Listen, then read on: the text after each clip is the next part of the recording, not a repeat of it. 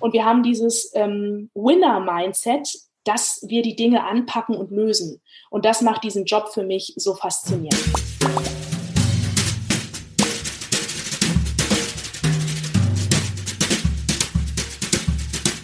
Hallo ihr Lieben, mein Name ist Angela Di Giacomo und ich bin die Initiatorin vom Wundernova Frauensommer und Thinkfest, was hoffentlich dieses Jahr im Juni wieder stattfinden kann in Berlin. Und ähm, in der Zwischenzeit verbringe ich den Lockdown damit, mit ganz beeindruckenden Frauen zu sprechen. Ähm, heute habe ich mit mir, und da freue ich mich besonders drüber, Laila Belasri. Sie ist ähm, seit über 15 Jahren Pilotin bei der Lufthansa ähm, und Captain. Und äh, ich freue mich deshalb, ähm, weil ich natürlich normalerweise total viel rumfliege in der Welt, auch viel mit der Lufthansa, muss ich gestehen. Äh, und äh, mich freue, jetzt mehr zu erfahren, wie das hinter den Kulissen läuft. Hallo Laila. Ja, hallo Angela. Vielen Dank für die Möglichkeit, Einblick in die hinter in das Leben hinter der Cockpit-Tür sozusagen zu gewähren. Und ja, ich freue mich heute hier zu sein. Ja, ich finde es total spannend, weil ähm, man steigt sonst immer irgendwie äh, mitten in der Nacht in die Lufthansa-Maschine. Ich meistens irgendwo von Delhi oder Bangalore aus oder äh, von irgendwo anders in Asien. Und äh, dann äh, hat man natürlich immer mit der Cabin Crew zu tun, aber was so im Cockpit passiert, kriegt man ja eigentlich nicht so mit, außer ähm, das, was man eben so auch aus Filmen weiß, dass da wahnsinnig viele Knöpfchen sind und so. Ähm, und äh, dass äh, ihr einen wahnsinnig verantwortungsvollen äh, Beruf habt. Und ja, Du hast aber ja schon recht früh gewusst, ne, dass du Pilotin werden willst. Ähm, erzähl doch mal ganz kurz, woher kommst du und wie kam es dazu, dass du mit acht Jahren schon wusstest, ja. ich werde irgendwann große Flugzeuge fliegen? Ja, ich bin in der Stadt groß geworden, in der der größte deutsche Flughafen lokalisiert ist, ne, Frankfurt am Main. Also ich bin gebürtige Frankfurterin, mittlerweile 36 Jahre alt und wenn man das von meiner Flugdienstzeit, also ich fliege jetzt seit über 15 Jahren, abzieht, dann stellt man fest, hoch, diese Frau hat jung angefangen. Das hat sie auch. Also ich war damals, ähm, als ich mich beworben habe, nach dem, nee, man muss sagen, während der Abitursprüfungen habe ich mich beworben bei Lufthansa, ähm, war ich dann tatsächlich die die jüngste, die mit dem Lehrgang begonnen hat und dann auch diejenige, die mit 21 äh, Jahren die Pilotenausbildung abgeschlossen hat. Also ich genau, bin Frankfurterin, ähm, bin hier aufgewachsen. Der Name klingt ja nicht äh, super norddeutsch. Also mein, mein Papa ist aus Marokko, meine Mutter aus Brasilien. Die beiden haben sich hier in Frankfurt am Main kennengelernt und sich auch niedergelassen und ja, von daher ähm, recht äh, interkulturell national hier aufgewachsen. Acht Jahre. Warum dieser magische Zeitpunkt? Deswegen, weil mein Daddy ähm, früher aufgrund seiner beruflichen Tätigkeit sehr viel reisen musste und ähm, seine Familie mitnehmen durfte. Und ähm, ja, am Anfang habe ich das als nervig empfunden natürlich, weil klar, ich war dann halt irgendwie nicht mehr im Kindergarten und nicht in der Schule, sondern bin mitgeflogen. Aber irgendwann habe ich festgestellt, huch, in dem Flieger gibt es auch noch was anderes außer Kinderspielzeug, nämlich ein Cockpit. Das war relativ früh und ähm, damals, man glaubt es kaum, vor 9-11, wir durften klar als Kinder, also ich habe noch einen Bruder, wir durften dann ähm, die Jungs da vorne, und es waren tatsächlich eigentlich nur Männercockpits, die ich erlebt habe, besuchen. Und von Flug zu Flug wurden es immer mehr Besuche und immer spitz, spezifischere Fragen, die ich gestellt habe. Und irgendwann war das ähm, für mich dann klar, also ich finde das so faszinierend. Ich freue mich gar nicht mehr auf die Tatsache, dass ich fliege, um in irgendeinem Land zu reisen, sondern dass ich fliege, weil ich fliege. Das muss man sich mal vorstellen als Kind, dass ich das entschieden habe zu tun an dem Traum habe ich festgehalten. Ich habe das, damals gab es in der Kindheit, ich weiß nicht, ob du das kennst aus deiner Schulzeit und Kindheit, diese Freundschaftsbücher. Ja, da verewigt man sich mit ich heiße, meine Hobbys, bla bla bla. Und da stand in jedem der Bücher, das habe ich vor kurzem mal gezeigt bekommen von ehemaligen Schulfreunden, ich möchte Pilotin werden. Ja, und dann habe ich mit acht das festgelegt und ich wurde auf dem Weg von acht bis 18 natürlich immer wieder aufgeklärt von Familie, Freunden, Lehrern, aber Leila, das ist eine Männerdomäne. Bist du dir sicher, was du tust? Äh, möchtest du nicht was anderes lernen? Bla bla bla. Und ich habe halt immer gesagt, ja, ich höre euch gerne zu, aber meine Entscheidung steht fest. Und ich sag mal, mit dieser inneren, mit dieser treibenden Kraft habe ich dann mit 18 entschieden, mich bei Lufthansa an der Verkehrsfliegerschule zu bewerben. Ich habe mit 18 ein ähm, Stipendium, ein Harvard-Stipendium abgelehnt. Ich hatte damals das Abitur in Hessen gemacht frage mich nicht, wie das gelungen ist. Wahrscheinlich so ein bisschen Disziplin es ist mir auf jeden Fall gelungen, aber ich habe damals schon entscheiden müssen, oder Pilotenschule und ich habe mich dann für die Pilotenschule entschieden. Ja. Es war so die erste zentrale Entscheidung in meinem Leben. Und mein Papa hat mich gefördert ein Stück weit, weil der hat gesagt, Mensch, lass dich nicht davon abhalten, wenn andere sagen, das ist Männerdomäne. Einfach das, äh, wofür dein Herz brennt. Und da war wirklich, das ist heute noch so, das klingt vielleicht kitschig in den, in den Ohren vieler anderer, aber das ist heute noch eine Leidenschaft. Und ich merke es jetzt gerade in Zeiten von Corona, dass da so eine Leidenschaftsverbindung, man kann das so eine Nabelverbindung, so eine Nabelschnurverbindung zwischen vielleicht Mutter und Kind, so ein bisschen ähnlich, die ist jetzt gerade unterbrochen, weil ich äh, wenig bis gar nicht zum Fliegen komme. Also so intensiv ist das Gefühl für mich damals schon gewesen, Pilotin werden zu wollen. Und so sehr, ähm, so, so toll finde ich meinen und so reizvoll meinen Beruf heute noch. Ja. Ja, Wahnsinn. Also, weil du gerade gefragt hast wegen den Freundschaftsbüchern, ja, ich kenne die auch, aber bei mir standen eher so langweilige Sachen drin, wie in allen vier Ecken so Liebe drin stecken oder so, aber mit Sicherheit noch nicht mein Berufswunsch und schon, schon gar nicht in dem Alter.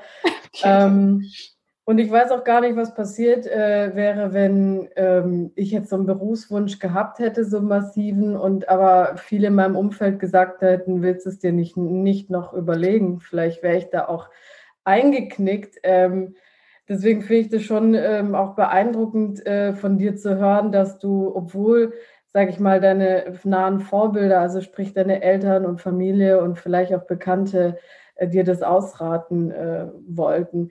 Ich habe diesen Pilotberuf immer ähm, in, ich bringe den immer in Verbindung mit ähm, einem wahnsinnig ähm, aufwendigen, also es ist eine wahnsinnig aufwendige Berufsausbildung und äh, wenn ich das auch richtig weiß, was ich daran auch immer faszinierend fand, ist, die zahlt man ja selber. Äh, es ist ja eine teure Ausbildung, also ähm, ich glaube, dass ich mal Zahlen gelesen habe von um die 100.000 Euro oder weiß ich nicht genau, ob das so richtig liegt.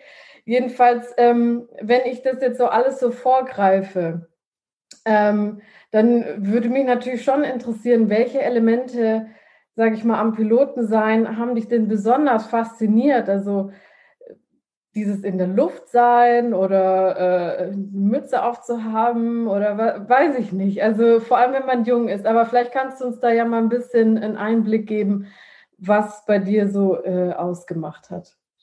Ähm, ja, also angefangen sicherlich bei der Uniform, die mich schon immer fasziniert hat. Ich meine, das klingt jetzt eventuell kitschig, aber klar, ist, ich fand das cool. Irgendwann, also ich sag mal mit den, mit den Augen eines jungen Mädchens, ne, so eine Uniform tragen zu dürfen und das natürlich in der Kombination mit der Berechtigung, ein Flugzeug zu fliegen, das man mir anvertraut und meinen Kollegen, das unfassbar teuer ist. Also da sprechen wir von Summen, ähm, wenn man nicht, sich nicht hinsetzt, äh, wird einem schwindlig.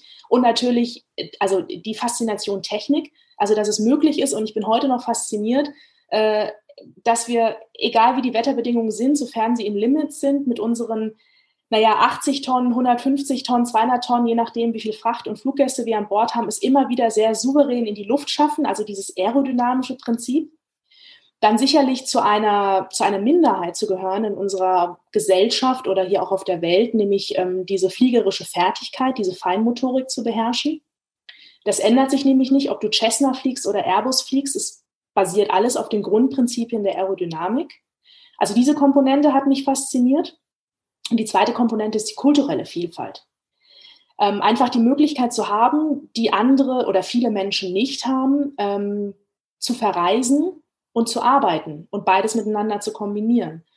Und das in einem sehr an einem sehr exklusiven Arbeitsplatz. Ich meine, ich weiß nicht, ob du ein Cockpit, klar, ich weiß nicht, ob du ein Cockpit schon mal von innen begutachtet hast und auch mal drin standest. Es ist ein, das schönste Kleinraumbüro, das man sich vorstellen kann. Ja, es ist klein, aber auf der anderen Seite wirst du 365 Tage im Jahr belohnt mit Sonnenaufgängen und Sonnenuntergängen. Andere kriegen gar nicht mit, dass die Sonne aufgeht und untergeht. Dann ähm, irgendwann durchbrichst du die Wolkendecke, das heißt, du siehst die Sonne.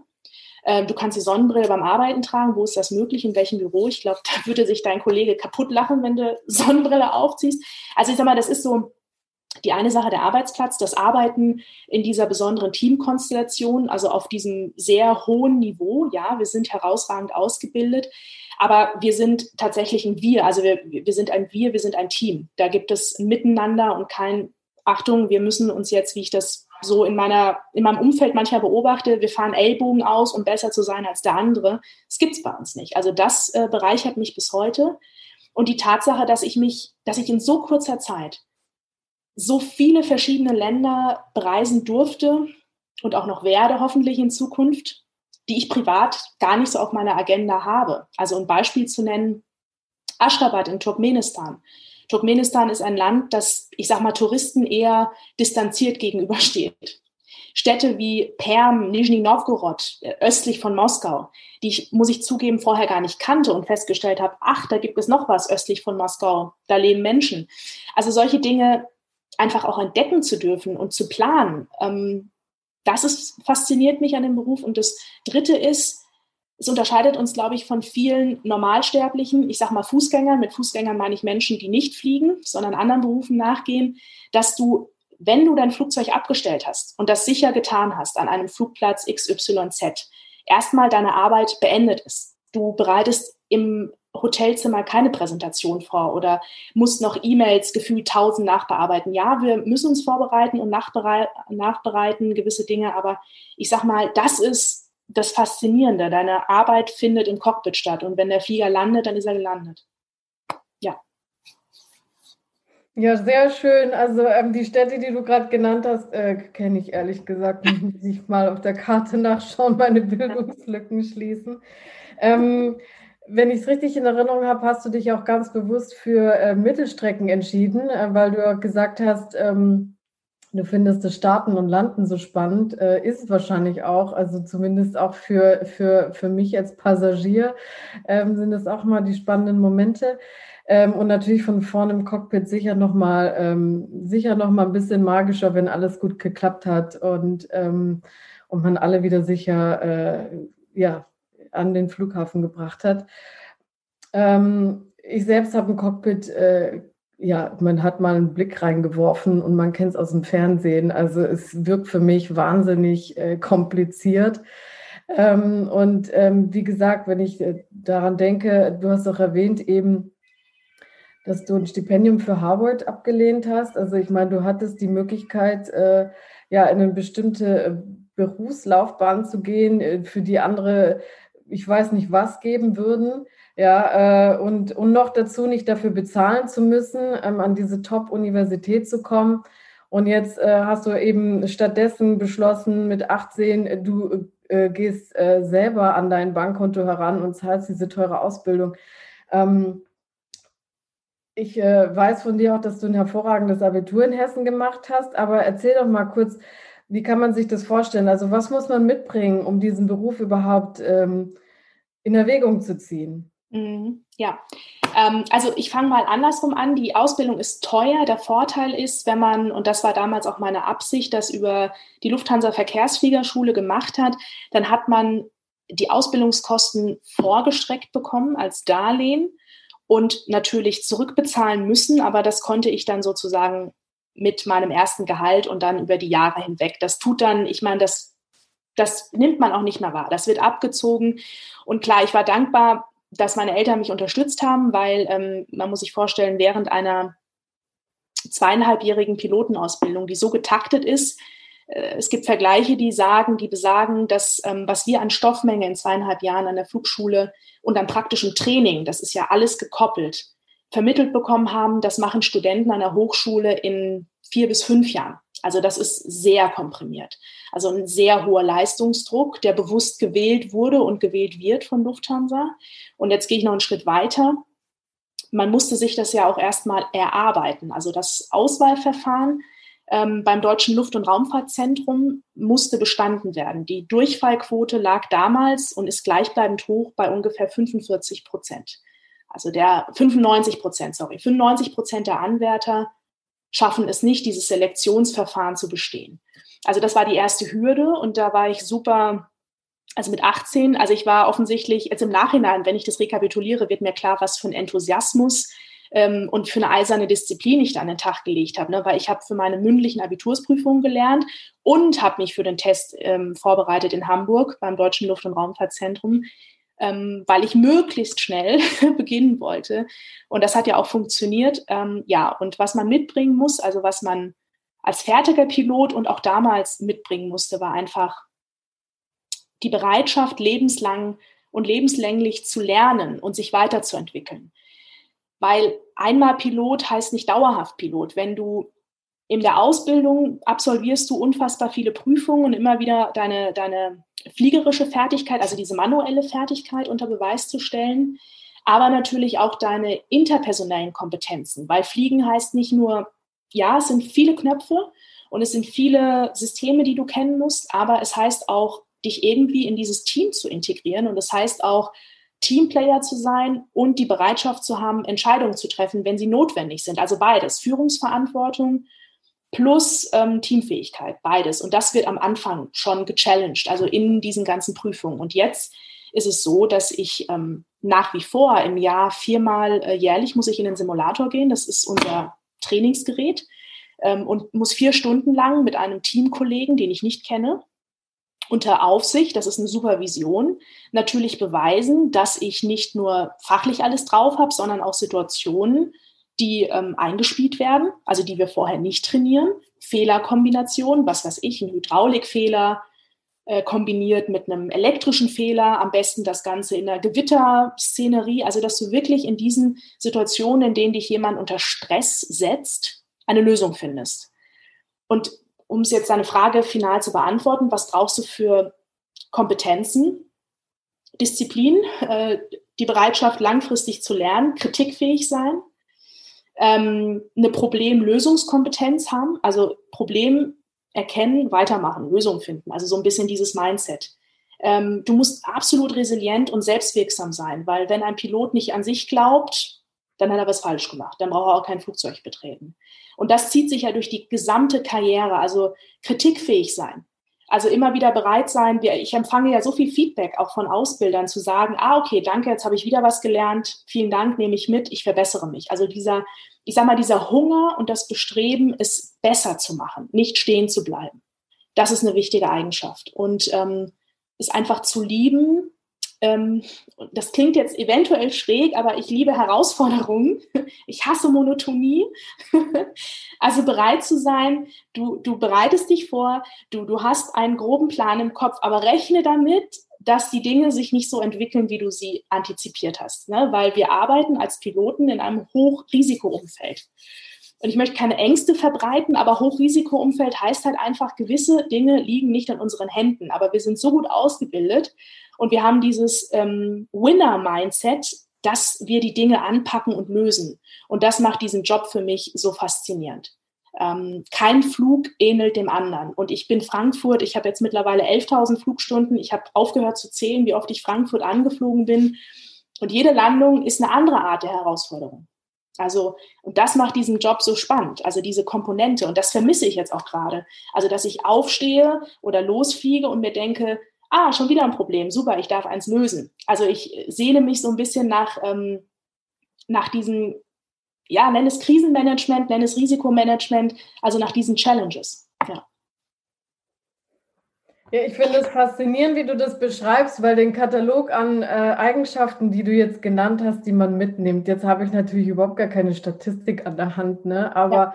ich würde mal annehmen, dass der Großteil der Menschen eher sagen würde, ähm, da würden sie sich nicht wohlfühlen. Also ich würde jetzt einfach, ich behaupte jetzt einfach mal plump, mhm. dass doch die meisten von uns ähm, froh sind, wenn sie was gelernt haben und das gut können und vielleicht perfektionieren, aber eigentlich nicht ständig ähm, äh, hören müssen, ah, da könntest du jetzt noch mal ein bisschen besser und, ne? und hier könntest du auch noch mal so ein bisschen so und, äh, und, und so dieses ähm, ja, also lebenslange Lernen, weiß ich nicht, ob das sich jeder auf die Fahnen schreiben würde, dass, dass äh, sie das im Beruflichen äh, total spannend finden. Ne? Okay. Ähm, und äh, bei dir ist es ja so, äh, den Beruf, so wie ich den ähm, wahrnehme, ist der ja auch ähm, wahnsinnig, also alles, wo man denkt, es ist ein Zufall als Passagier, ist ja eigentlich wohl überlegt. Ne? Also weil ihr ja auch so ähm, sicherheitsbewusst seid und ähm, es gibt ja auch diese surreale Angst vorm Fliegen, ähm, obwohl ich immer wieder lese, dass Fliegen eigentlich das sicherste, die sicherste Art und Weise ist zu reisen, habe ich unzählige Freunde, die die ungerne fliegen oder mit einem flauen Gefühl fliegen. Und, mhm. ähm, und wie gesagt, bei euch habe ich mir den Eindruck, es ist eigentlich nichts dem Zufall überlassen. Also selbst die Ansage vom Piloten, ja, ist so ein Mechanismus, dass man äh, euch mal gehört hat, die Stimme erkan erkennen kann, wenn vielleicht mal ein Notfall ist, der natürlich nicht eintritt, aber könnte ja mal passieren. Mhm. Und äh, nichts, also es ist auf der einen Seite wahnsinnig flexibel, was ich von dir höre. Ne? Also du musst wahnsinnig äh, äh, flexibel sein, weil das Wetter kann doch umschlagen oder irgendeine andere Situation eintreten. Äh, und andererseits habt ihr so wahnsinnige äh, krasse Strukturen. Ja. Und viele Dinge, von denen du jetzt so gesprochen hast, da denke ich, die würden sich auch manch andere Unternehmen wünschen, mhm. dass die ähm, da auch gelebt werden. Aber mit dieser hohen Verantwortung, die du für uns Passagiere hast und für deine Crew, äh, die da ja auch ist, und auch für alle Menschen, sage ich mal, die am Boden arbeiten, für die äh, Luftfahrtgesellschaft, für die du tätig bist und die ja natürlich auch äh, sicher gehen wollen, dass ihr alles gut macht da oben. Wie gehst du mit diesem Druck und dieser Verantwortung um? Ja, mit, ja, wie gehe ich damit um? Also erstmal bin ich gerne Führungskraft, weil ähm, ich, also ich sehe als, als Privileg, durch Führen ähm, Menschen, also mich selbst zu führen und andere beeinflussen zu können und eine Richtung vorzugeben. Dann bin ich Verantwortungsträger in einem Umfeld, du hast es angesprochen, wir machen vielleicht als Luftfahrt, also ich sag mal, als, als Luftfahrtvertreter gewisse Dinge anders als in normalen, in anderen Branchen, nämlich wir arbeiten zusammen ähm, und hängen von, also ich bin angewiesen auf meine Kollegen und die sind angewiesen auf mich. Wir sind, müssen uns aufeinander verlassen können. Es gibt feste Strukturen. Aber ich bin als Führungskraft nicht nur dafür verantwortlich, Verantwortung zu tragen, sondern auch einen Raum zu schaffen der Zusammenarbeit, der es anderen ermöglicht, ähm, mich zu unterstützen und sich gegenseitig zu unterstützen. Aber worauf ich hinaus will, dass man, man ist fachlich, also dieses, man muss vorbereitet sein, nicht vorbereitet sein auf den Flug ist grob fahrlässig, weil sich die anderen auf dich verlassen.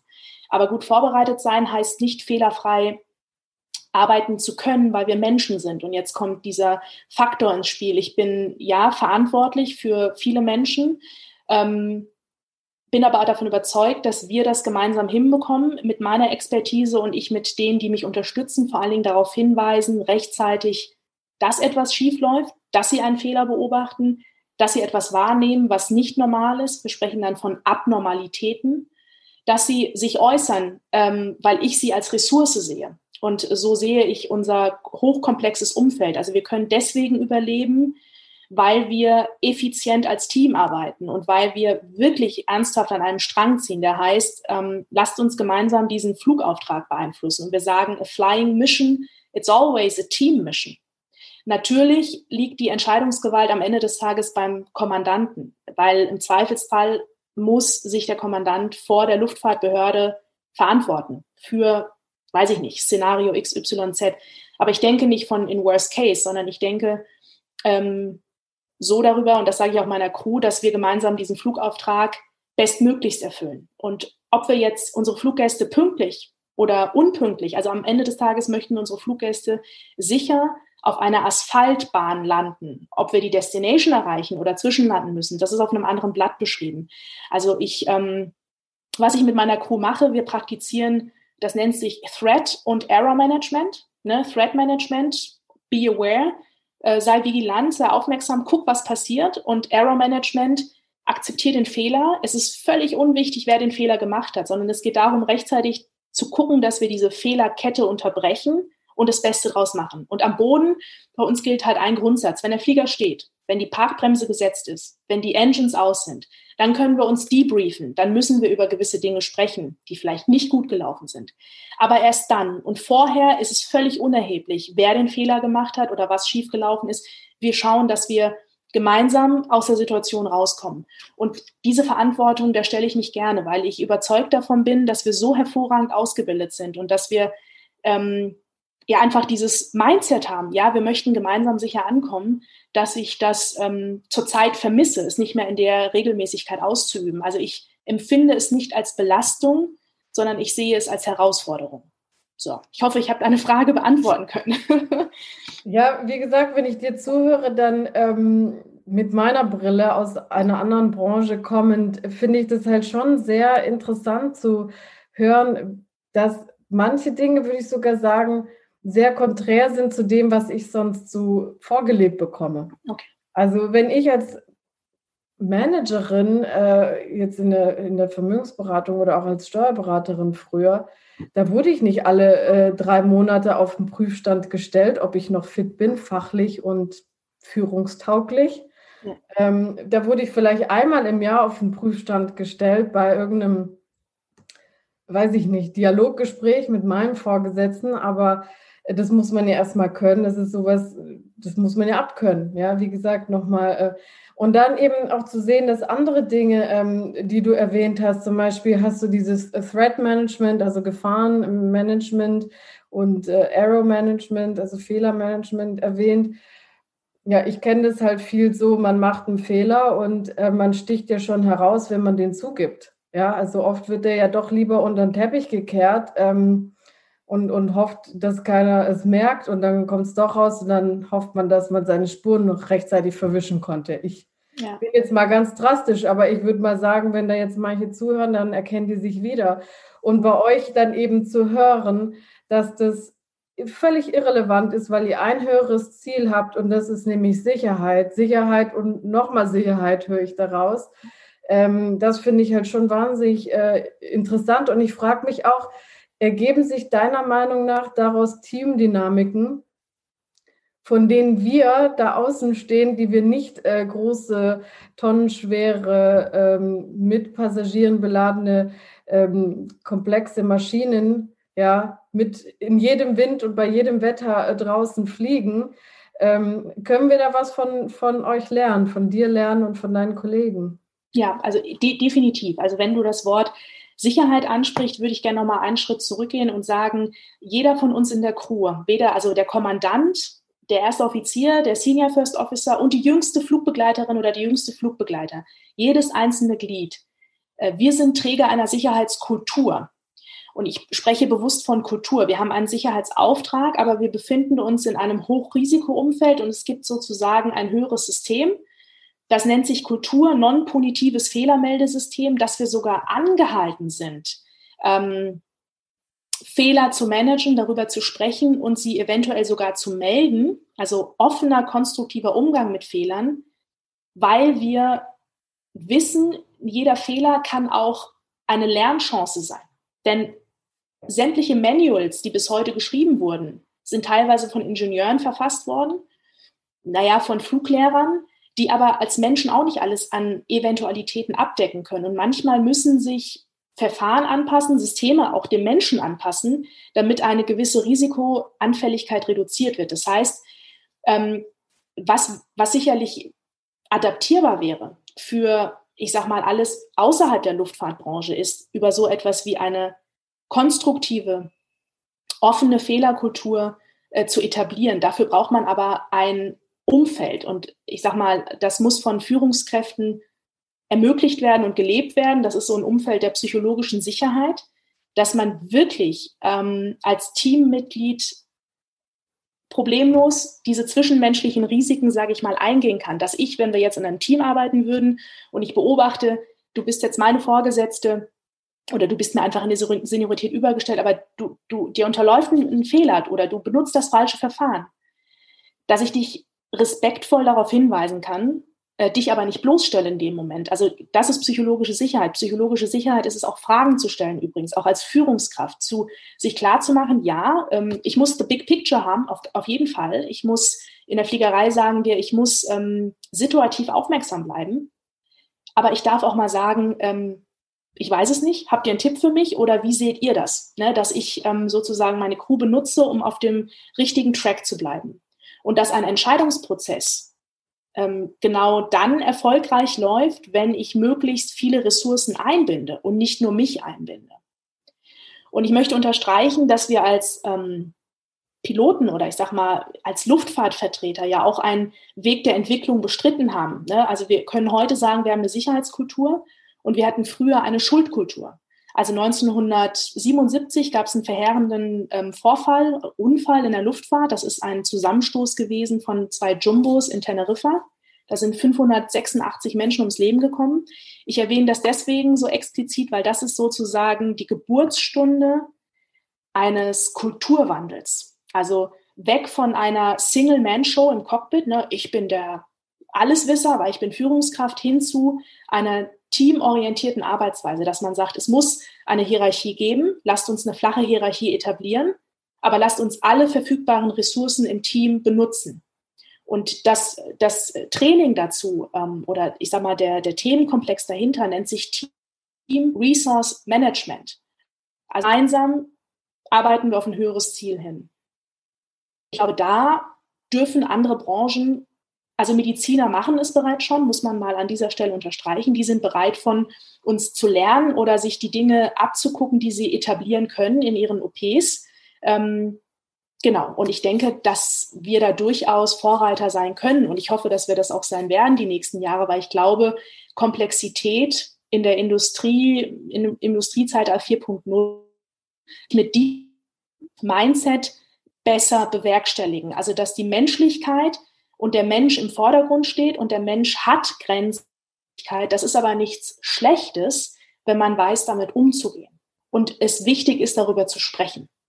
Genau. Ja, ja ich stelle mir das nur so unglaublich schwer vor. Also ähm, auch so, wie sage ich mal, schon als Individuum, dieses so, wenn man Fehler macht, das findet man ja nicht toll. Also dann zu sagen, ich ähm, habe jetzt hier einen ähm, ähm Paradigmenwechsel oder einen Perspektivenwechsel und, und begrüße diesen Fehler, ja, und ja. gucke mir den vielleicht sogar noch von allen Seiten an. Und, ja. äh, und äh, ich will jetzt nicht sagen, ich komme dann dahin, dass ich den feiere, aber mhm. wenn ich es richtig in Erinnerung habe, dann ist es doch bei euch ähm, Piloten auch so, weil du gerade diesen ähm, Unfall angesprochen hast, 1977 ähm, es ist doch, jeder Unfall wird doch transparent, für, offen, ähm, glaube ich, auch äh, zur Verfügung gestellt. Ne? Ich weiß nicht, ob ihr eine Datenbank habt, aber ich äh, kenne das aus, ähm, aus, dem, aus dem Gleitschirmfliegen auch. Also jeder Flugunfall, egal wie klein, groß der sein mag, wird ja, glaube ich, darin festgehalten und dass andere eben auch davon lernen können. Ne?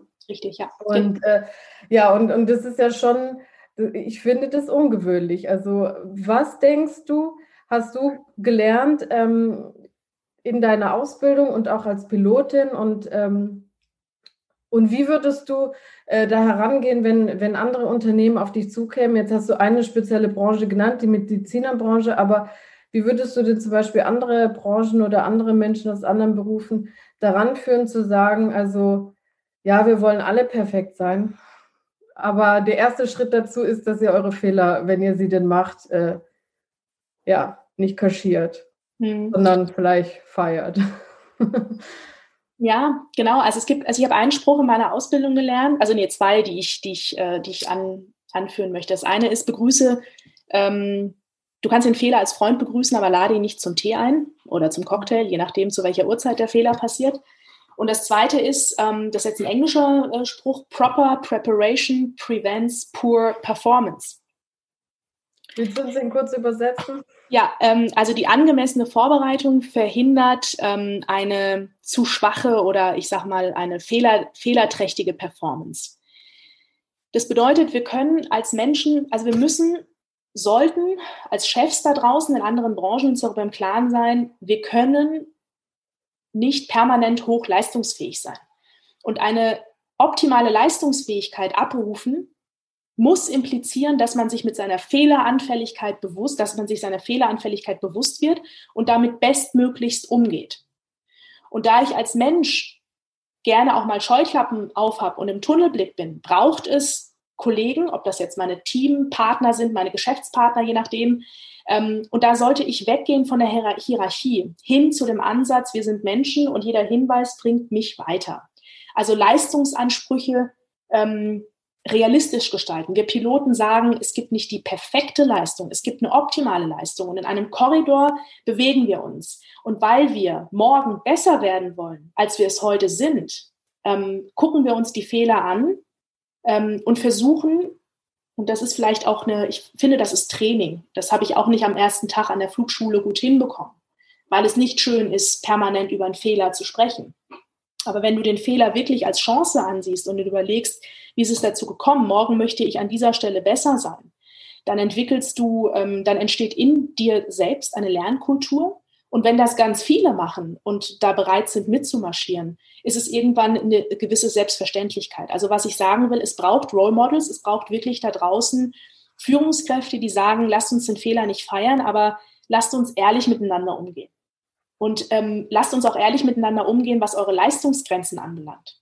Ja? Wenn jemand Unterstützung braucht, weil er an der Kapazitäts ein Kapazitätsmaximum erreicht hat, mentaler Natur, dann muss derjenige das frühzeitig sagen. So machen wir das im Cockpit ja auch. Wir sprechen von Mental Overload. Wenn ich merke, um Himmels Willen, ich kann diese Reiz, äh, diese Informationsflut nicht mehr verarbeiten, das ist extrem komplex das Problem. Ähm, was wir dann machen, ist darüber sprechen, ob man Aufgaben neu priorisiert und verteilt und vor allen Dingen dem Kollegen sagen, wie es mir geht dabei. Weil nur so kann ich meinem Kollegen helfen und er kann mir helfen. Und an der Stelle ist der Rang, dein Titel, deine Position völlig unerheblich, weil es gibt ein höheres Ziel. Und vielleicht ist es so ein bisschen das Mindset, dieses Growth-Mindset, was von anderen Unternehmen abgeguckt werden kann. Ähm, dass man respektvoll und wertschätzend umgeht, dass man nach dem bestmöglichsten Ergebnis strebt, aber nicht nach der perfekten Lösung und dass man ähm, die Möglichkeit zumindest gibt für diejenigen, die bereit sind, aus Fehlern zu lernen und kritikfähig wird. Also, und wenn ich jetzt dir gegenüber, also wenn ich dir jetzt ein Feedback geben würde, das einen konstruktiven Vorschlag und eine Kritik enthält, dann ist das ja nicht gegen dich als Person gerichtet, sondern ist es eine Verhaltensweise, die ich beobachte heute an diesem Tag um diese Uhrzeit. Ja? Und dass Menschen lernen, damit einen gelasseneren Umgang zu pflegen. Und ich glaube, das ist in unserer Leistungsgesellschaft in Deutschland ähm, tatsächlich stellt das noch eine Herausforderung dar. Ich will gar nicht von Problem sprechen, aber das ist machbar. Weil am Ende des Tages, wenn ich jetzt den Kreis schließe und sage, die Lufthansa zum Beispiel, wir haben ähm, seit 1993 dieses System, dieses non-punitive Fehlermeldesystem, diese Sicherheitskultur. Und wenn man sich unsere, wir haben keine Unfälle gehabt die letzten 20 Jahre. Wir haben Vorfälle gehabt, aber auch diese Vorfälle analysieren wir minutiös. Kann man am Ende des Tages sagen, dass wir in dem, was wir tun, sehr gut sind, weil wir uns weiterentwickeln. Wir rosten nicht ein. Und vielleicht können sich da draußen die Firmen da etwas angucken, einen entspannteren Umgang mit Fehlern, eine Bereitschaft zu lernen, ähm, und Kritik zu akzeptieren, nicht nachtragend zu sein und auch nicht tausend Nächte drüber zu schlafen, sondern in diesem Moment etwas besser machen zu wollen. Also das kann ich mit auf den Weg geben, weil dann wird man als Mensch, dann kann man auch irgendwann mal sagen, ja, wir sind hochleistungsfähig. Dann hat man wirklich Top-Performance erreicht, wenn man mit seinen Schwächen umgehen kann.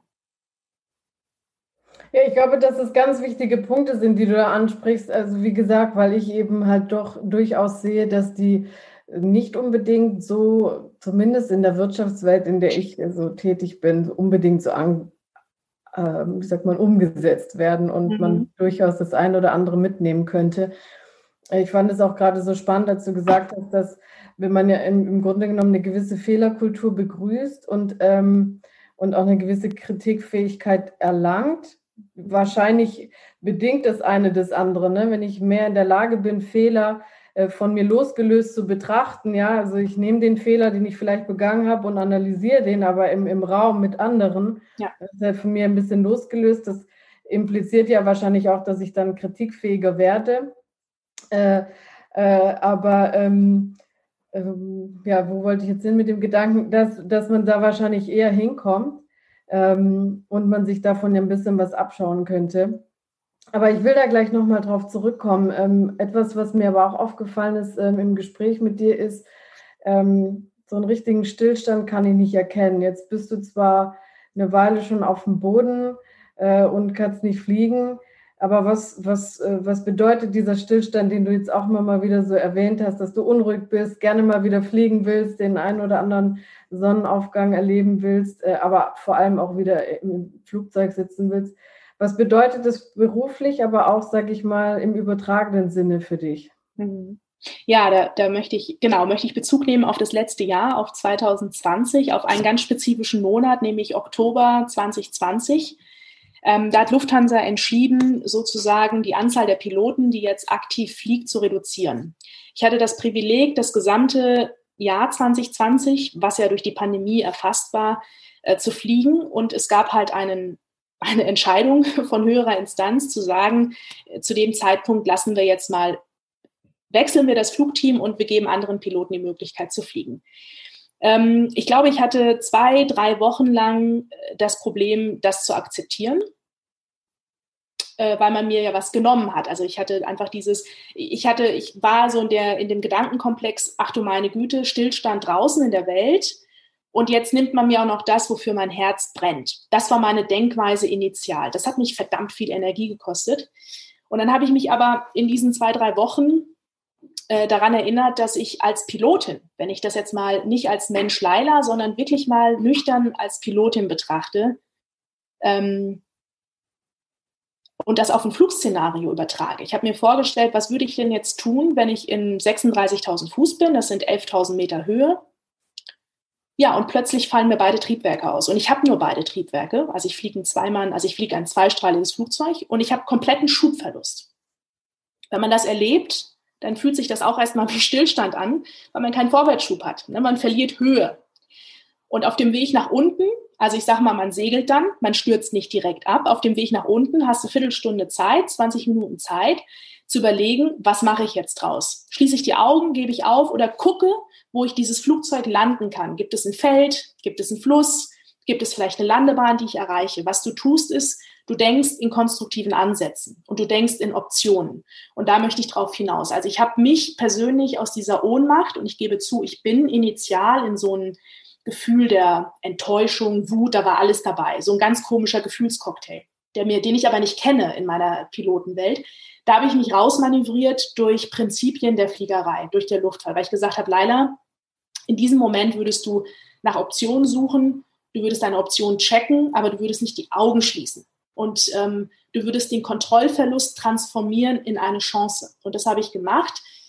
Ähm, ich bin ja neben meiner hauptberuflichen Tätigkeit als Pilotin noch seit vielen Jahren, also seit über sieben Jahren, bin ich ähm, Trainerin, Mediatorin und Speakerin und mein Trainingsgeschehen ist ähm, hochspezialisiert. Also ich bin sowohl auf, auf Führungskräftetraining spezialisiert, aber dann noch etwas, was uns in der Luftfahrt ausmacht, nämlich das sogenannte Human Factors Training, wo es wirklich um den Menschen geht, mit seinen Möglichkeiten und Grenzen der Le Leistungsfähigkeit. Und was wir schulen, wir schulen oder ich schule Menschen in ihren interpersonellen Kompetenzen und in ihren intrapersonellen Kompetenzen. Die sind nicht so schick, weil man setzt sich da mit sich selbst auseinander, aber die helfen uns, besser zu werden.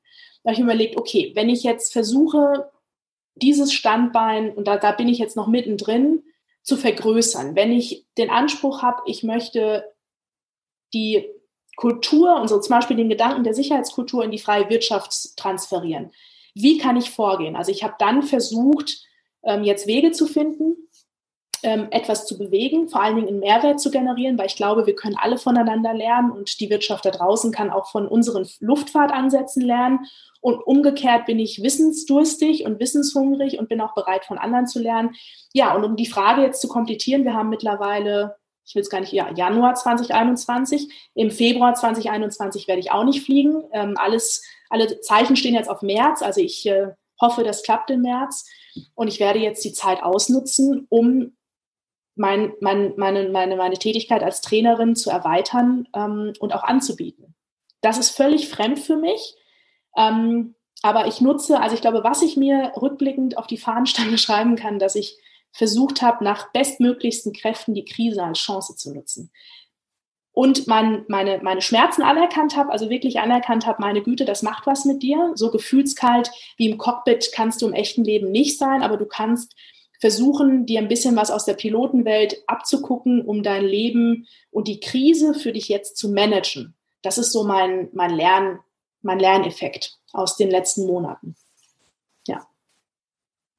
Ja, hinter dir steht ja auch, dein Leben beginnt äh, außerhalb der Komfortzone. Also das ja. scheint schon auch so dein äh, Lebensmantra zu sein. Ich finde es faszinierend, wie du die Regeln aus deiner ähm, aus deinem Pilotenberuf auch jetzt aufs Leben übertragen hast ähm, und äh, diesen Stillstand da auch nicht gestattet hast und dich selber da aus dieser äh, Krise äh, manövrierst ja. und direkt in Tatendrang umwandelst, also äh, diese Energie nimmst und, ähm, und daraus was schaffst. Ähm, was sind denn deine konkreteren Pläne? Ja, meine konkret, konkreteren Pläne. Ich habe einen Rückenwind durch Lufthansa, also durch die Lufthansa Aviation Training. Für die bin ich ja schon viele Jahre als Trainerin aktiv. Und meine konkreten Pläne sind weibliche, also primär weibliche Führungskräfte oder Frauen, die Führungsverantwortung übernehmen möchten, und zwar branchenübergreifend darin zu stärken, in ihren inneren Ressourcen, aber auch wirklich ähm, zu sagen, lasst uns voneinander lernen, was sind mögliche Defizite und wie können wir Defizite jetzt wirklich in Stärken transformieren. Kein klassisches Führungskräftetraining, sondern vielmehr, äh, was uns verbindet, ist das Menschsein, was uns verbindet, ist ein Mindset. Wir möchten wachsen, wir möchten lernen.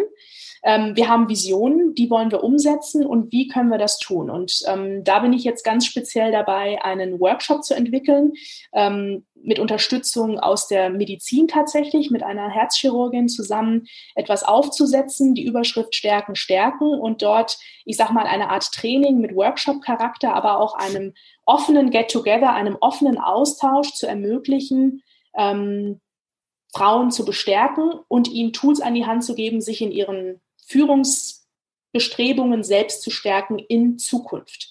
Aber das Ganze unter dem Motto, wir bieten etwas an, wir laden ein zu einem Austausch, ähm, aber wir möchten mehr Bewusstsein schärfen, als jetzt Instrumente an die Hand geben. Also wirklich von allem ein bisschen was, von der Struktur aus der Luftfahrt, von unseren Gedanken, was ähm, Team Resource Management anbelangt, was psychologische Sicherheit anbelangt, aber vor allen Dingen, was den Aspekt anbelangt, wie gehe ich als Mensch mit Schwächen und Stärken um? Und wie kann ich Schwächen in Stärken transformieren und umgekehrt? Das ist so der Kerngedanke. Weil am Ende des Tages finde ich, wonach wir alle streben sollten, ist eine gesunde Führung. Und wir können sowohl als Teammitglieder dazu beitragen, als auch als Führungskräfte. Als Führungskräfte sind wir Role Models.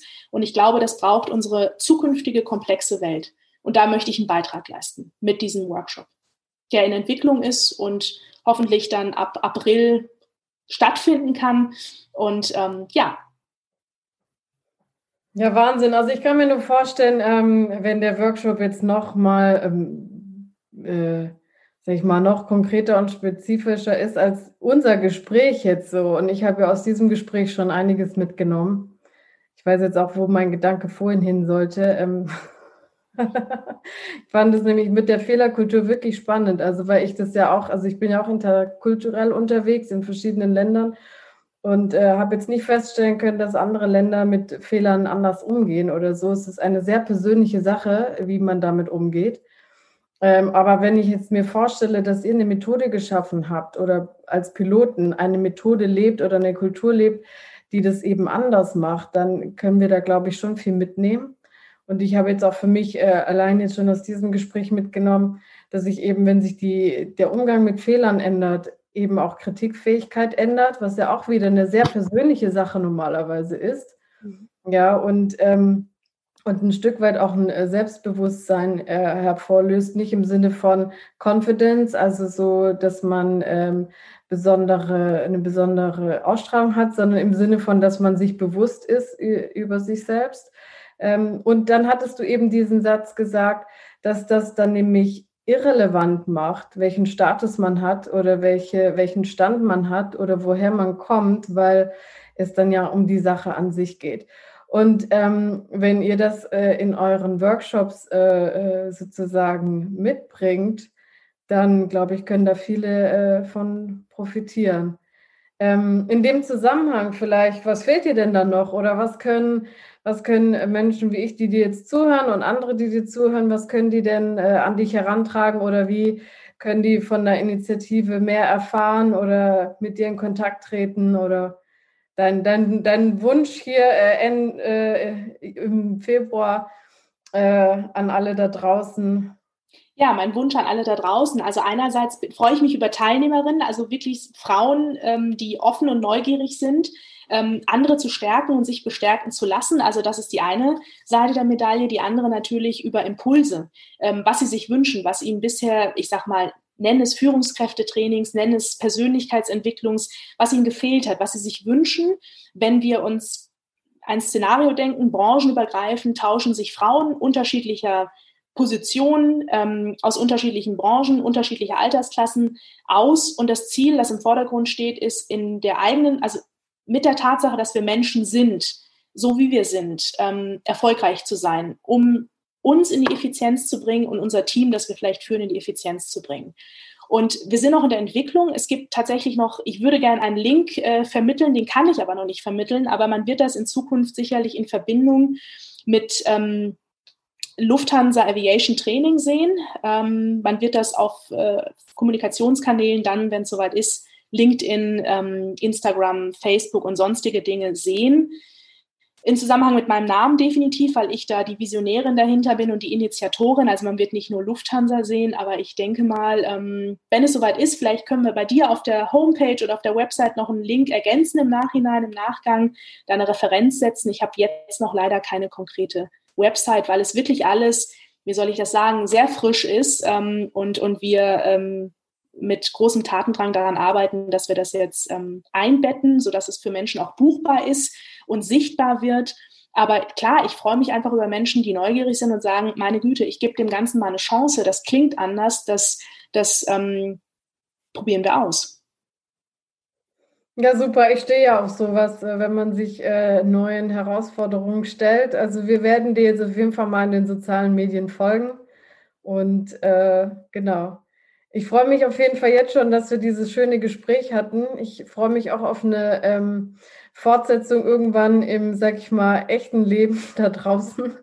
Äh, und ähm, ja, hoffe, dass du im März tatsächlich mal wieder loslegen kannst mit dem Fliegen. Das alles, alles Gute und danke dir für deine Zeit und das tolle Gespräch. Ja, vielen, vielen Dank. Danke für die Einladung. Danke fürs Zuhören an alle, die jetzt gerade zuhören.